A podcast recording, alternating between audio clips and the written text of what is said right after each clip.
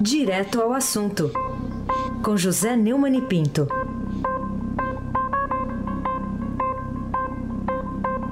Oi, Neumani, bom dia. Bom dia, Raíssem Abac. Bom dia, Camila Tulinski. Bom dia, Almirante Nelson. Oi. Bom dia, Ana Paula Niederhauer. Bom dia, Manuel Bonfim. Bom dia, ouvinte da Rádio Eldorado, FM 107.3. Raíssem. Bom, vamos começar com a decisão do juiz federal Ricardo Augusto Soares Leite, da 10ª Vara Federal, em Brasília, que suspendeu as atividades do Instituto Lula nos autos da investigação sobre obstrução de justiça envolvendo o ex-presidente na Lava Jato, aquele episódio de Elcídio, Nestor Cerveró e tudo mais. Você acha que é o caso, Neumann? É, Raíssa, a decisão, segundo o magistrado, acolhe um pedido do Ministério Público Federal. Os réus, entre eles Lula, são acusados de tramar contra a Lava Jato para silenciar o ex-diretor da área internacional da Petrobras, Nestor Cerveró. Na decisão, o juiz afirma que, pelo teor do depoimento de Lula na ação penal, que o Instituto Lula, mesmo que desenvolva projetos de instituto social, possa ter sido instrumento ou, pelo menos, local de encontro para a perpetração de vários ilícitos criminais. O juiz disse que ele próprio, o réu Lula, mencionou que chamava pessoas para conversar no referido instituto sobre finalidades diversas do escopo da entidade, alcunhando-o de posto Ipiranga, diante de inúmeros assuntos ali tratados, sem qualquer agendamento das conversas ou transparência em suas atividades.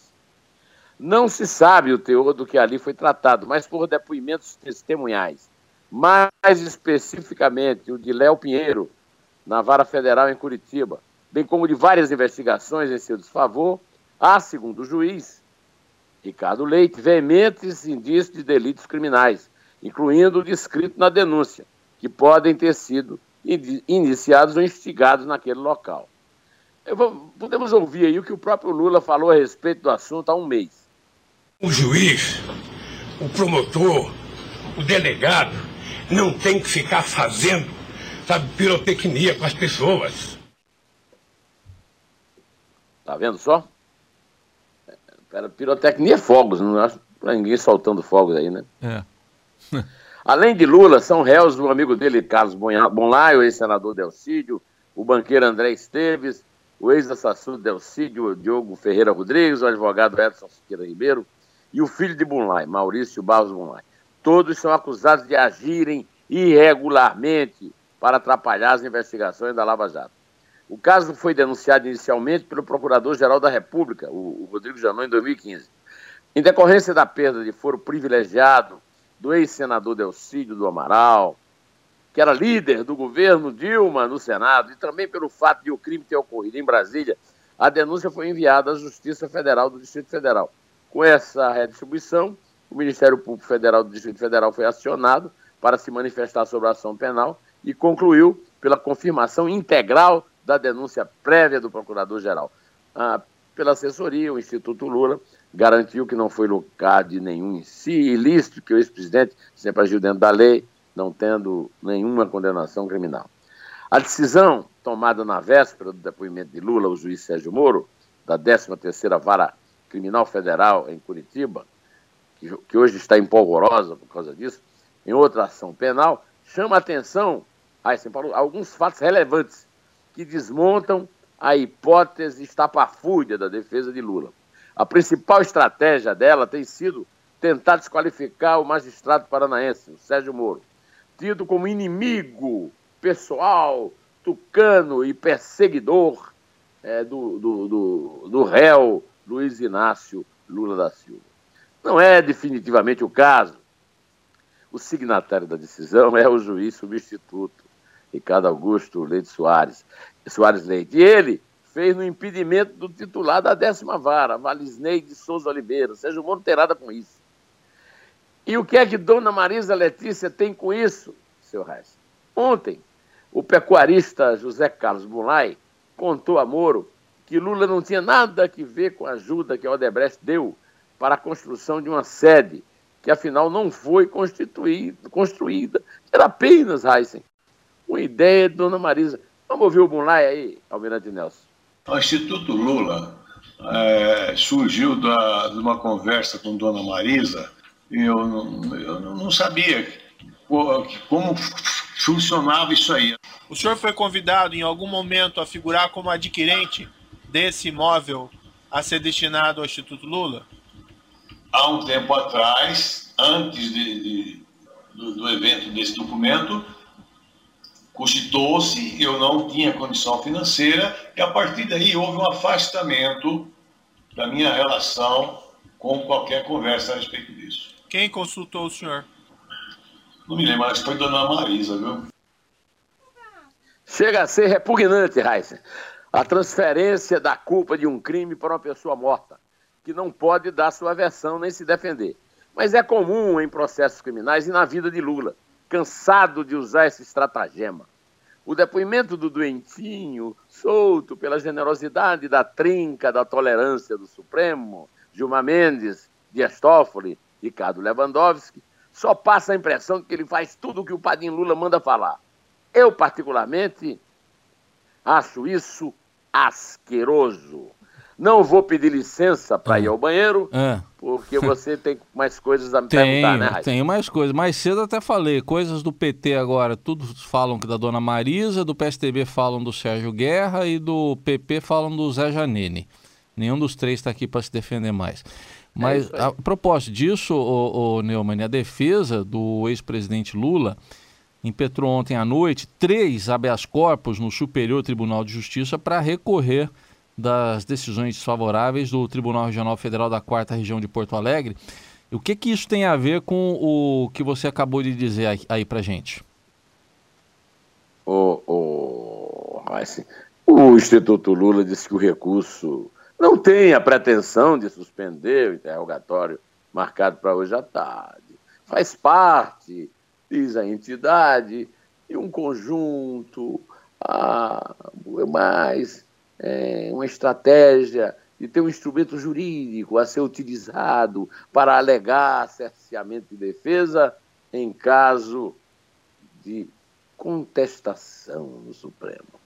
Os advogados também solicitaram que a ação penal seja suspensa, até que a defesa tenha acesso a documentos da Petrobras. 100 mil páginas, 5 mil documentos, incluídos nos autos do processo, no qual Lula é réu por corrupção e lavagem de dinheiro. É um criminoso, pelo menos acusado de crime comum, não é político, não. A defesa pediu 90 dias para analisar o material depois de receber. No terceiro habeas corpus, pede também para gravar o depoimento em imagem por conta própria de maneira independente, é independente, Raíssa. O relator dos três habeas é o ministro Félix Fischer. Segundo apurou o broadcast político do Estadão, Fischer vai decidir só hoje. Hein? Como no caso de Brasília, que eu comentei antes, a decisão foi tomada pelo substituto, o juiz federal Nivaldo Brunoni, que no Tribunal Regional Federal da Quarta Região, lá em Porto Alegre, manteve o interrogatório do ex-presidente para a hora marcada e com o juiz que o convocou. O magistrado substituiu na segunda instância. Sabe quem, Raíssa? Hum, Sabe quem? quem? O desembargador João Gebran Neto, Sim. acusado pela defesa de Lula de ser amigo de Moro e, por isso, aprovar sistematicamente as decisões tomadas em primeira instância pela Lava Jato. Vocês vão acusar o Brunoni de quê, né? Agora, não é Gebron que rejeita, Gebran, que rejeita o pedido liminar da defesa do petista para sustentar a ação penal e o interrogatório do ex-presidente. Segundo o juiz, não há razão para o deferimento da suspensão do interrogatório do paciente. Nós é que ficamos impacientes, né, Raiz? E sobrestamento da ação penal.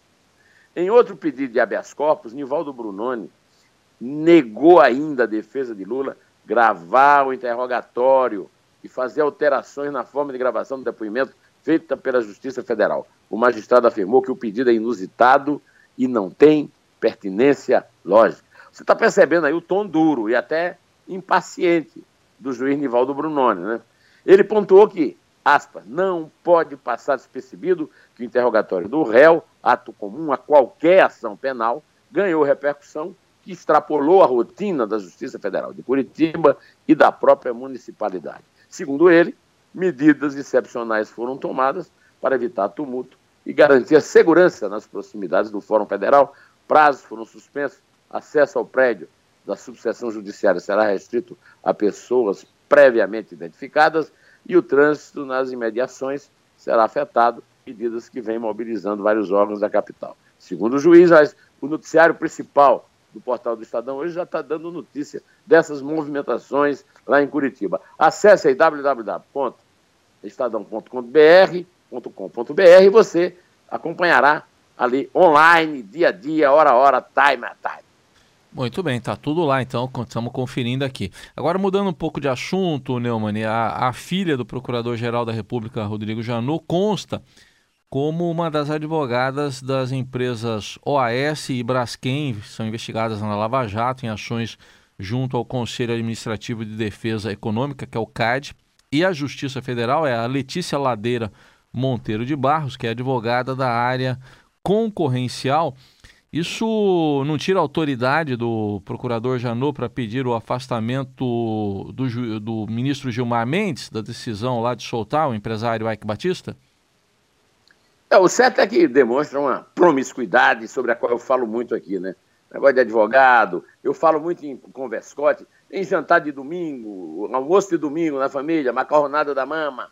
As informações sobre a atuação de Letícia vieram à tona um dia após Janot encaminhar ao Supremo Tribunal Federal um pedido de impedimento do ministro Gilmar Mendes, é, sob o argumento de que ele não pode atuar em casos envolvendo o empresário Ike Batista. O, o argumento do procurador-geral é que Ike tem causas defendidas pelo escritório de Sérgio Bermudes, no qual a mulher de Gilmar, Guiomar Mendes, é sócia e responsável pela filial de Brasília. A Procuradoria-Geral sustenta em defesa de Janot, que ele já alegou suspeição em casos anteriores e que o órgão observa de maneira inflexível a aplicação das regras de impedimento e suspeição dos códigos de processo penal e civil.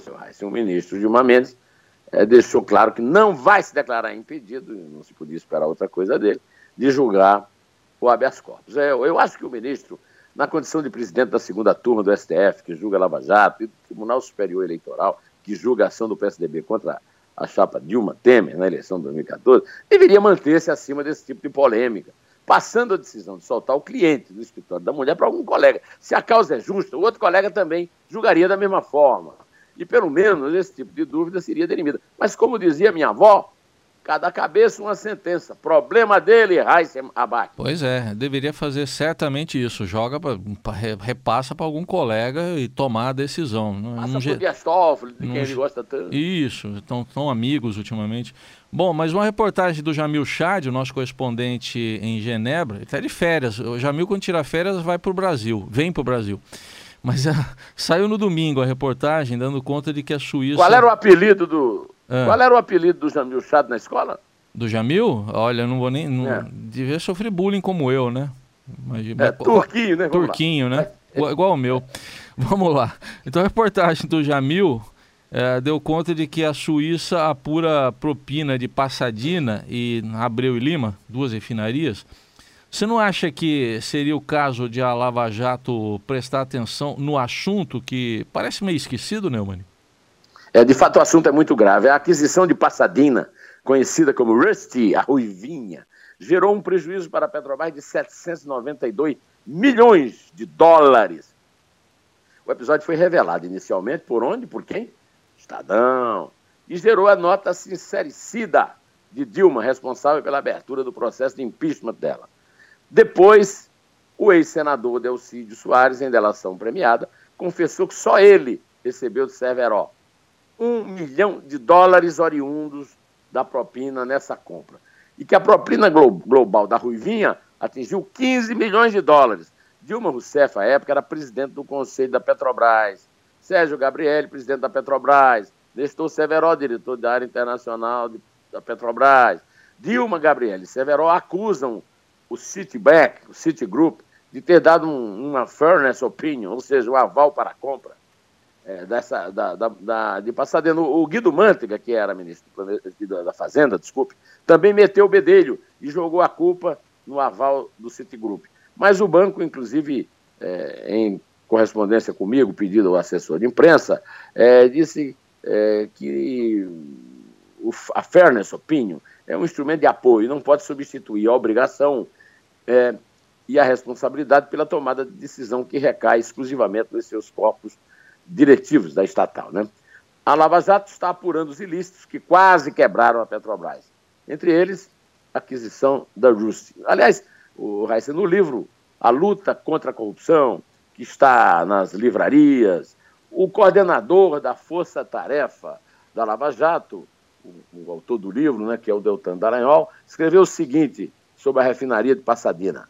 Adquirida pela Petrobras, acabou custando 1 bilhão e 250 milhões de dólares estatal, quando havia sido inicialmente avaliada em no máximo 258 milhões de dólares. Outra curiosidade é que a antiga dona, a Astra Oil, comprara as instalações por 42 milhões e 500 mil dólares em janeiro de 2005, apenas, apenas sete meses antes do início das negociações com a Petrobras. Não foi à toa que o Tribunal de Contas da União apontou um prejuízo de 792 milhões de dólares nessa transação. Aliás, por falar em Gabriele, vamos ouvir Gabriel Pensador em palavras repetidas, Almirante Nelson.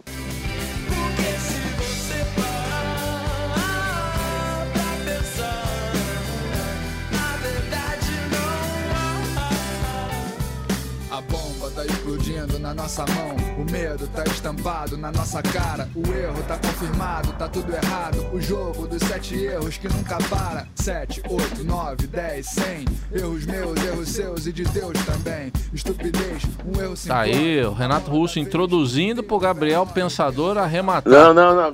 É, pois é, é o Renato isso. Russo eu vivo me enganando com o Renato Russo, né? Ah, antes do ah, senhor. Ah, mas a música do Gabriel Pensador é do Gabriel. o Renato Russo participa da gravação. Mas antes do senhor fazer a contagem, já vou avisar para o nosso ouvinte: estaremos juntos às 10h15. O senhor está sabendo, né? Ou eu que estou avisando agora? TV ah, Estadão. Estaremos juntos às 10h15 10 na TV Estadão. TV Estadão. Sobre a expectativa a respeito do depoimento do Jararaca! Eu, eu o Ratinho não vai. Eu sabia que aliás, o senhor sabia. É. É, aliás, Diga. O, o Heisen, não é o caso de pensar que o Lula é ao mesmo tempo o Jararaca e o Ratinho? Vamos conversar sobre isso, tá? Vamos um abraço, vamos contar. Vamos contar. É três. É dois. É um. Inter.